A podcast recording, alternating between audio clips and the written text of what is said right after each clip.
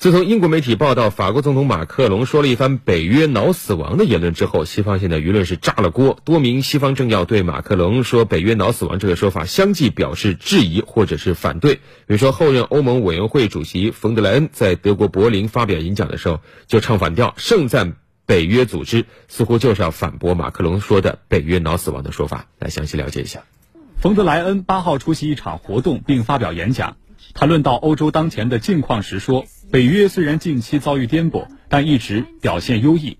冯德莱恩表示，对北约前景感到乐观。北约的未来有赖于二十九个成员国的参与改变。冯德莱恩说：“要讲述欧洲的历史，就不能忘却北约作为跨国防御联盟所扮演的角色。”他表示，特别是对于那些较新的北约成员国来说，他们深知北约的价值。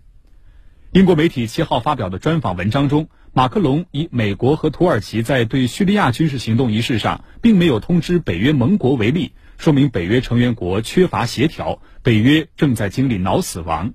一言激起千层浪，马克龙此番大胆言论很快在美欧激起轩然大波，北约成员国美国、德国、加拿大纷纷出面反驳。分析人士认为，马克龙此番言论实际上是在公开表达对美国政策的不满。呼吁欧盟独立思考当前形势，摆脱在安全问题上对美国的依赖。特朗普上台以后推行“美国优先”政策，频频退群，并声称必要的时候要退出北约。在欧洲防务的军费等问题上，美国与德法矛盾日渐突出。在欧洲，有能力跟美国叫板的国家并不多。英国长久以来是美国的坚定盟友，政策上紧跟美国，亦步亦趋。对于德国来说，虽然德国与美国的摩擦也很激烈，但是德国处于换届的敏感期，不便对此问题过多发声。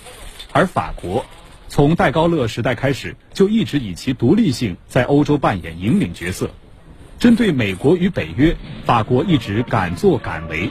法国主张欧洲国家的安全应该由欧洲自己做主，尤其是乌克兰危机之后，法国主张欧洲不能完全和俄罗斯对立。这些都反映出法国主张独立自主和维护自己的大国地位是两大外交政策重点。